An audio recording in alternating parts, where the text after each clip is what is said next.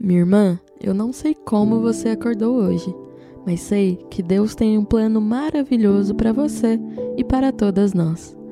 Porque nos momentos de mais tribulação é que encontramos consolo na palavra de Deus, que nos traz boas novas. Escute agora uma ministração das boas novas para o Brasil, mensagens diretamente do coração de Deus para nós.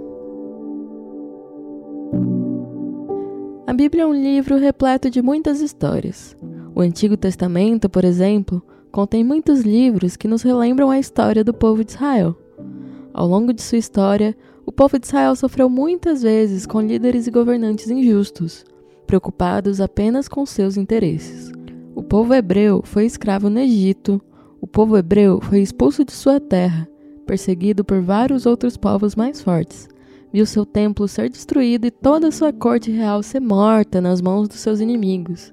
O povo também viu em primeira mão o que acontece quando os governantes priorizam seus interesses e não o do povo.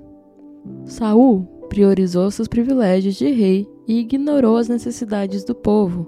Davi priorizou seu desejo sexual e esqueceu da justiça. Salomão priorizou suas amizades e alianças políticas e impôs pesados impostos ao povo que pagava pelo luxo do palácio e do templo. A Bíblia conta que mesmo bons governantes e líderes podem ser corrompidos pelo poder, como foi o caso de José, que em um primeiro momento garantiu a salvação do povo de Israel, oferecendo morada, mas no final de sua vida reduziu-os à escravidão, quando eles não podiam mais pagar pelo alimento. Quando a Bíblia fala que feliz é a nação cujo Deus é o Senhor, é importante a gente se perguntar: quem é Deus?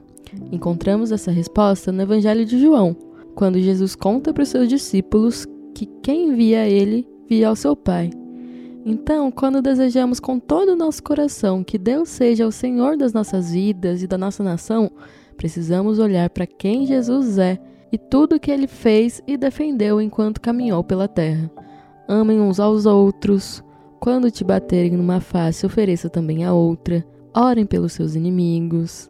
Essas são algumas das palavras de Jesus que nos ajudam a compreender como podemos agir, tendo Ele como Senhor das nossas vidas e da nossa nação.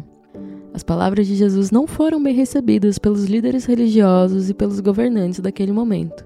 Tanto não foram que logo eles buscaram uma forma de assassinar Jesus. Jesus morreu assassinado por um Estado injusto, pois ele não tinha cometido erro algum. Ainda hoje, somos vítimas de governantes ímpios, que se preocupam mais com seus interesses do que com o bem do povo.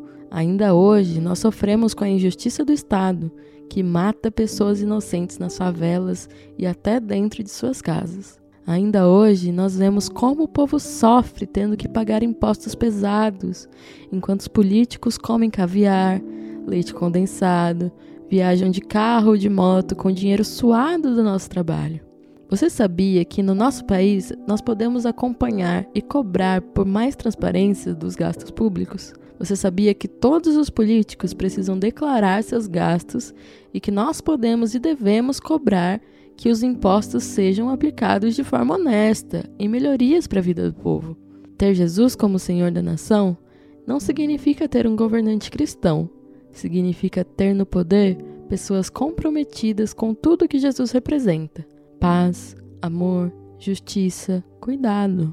Ao elegermos nossos governantes, é importante lembrar de como vários ditos de homens de Deus na Bíblia não agiram em prol do povo, ou se corromperam na sua caminhada. Temos que vigiar e orar.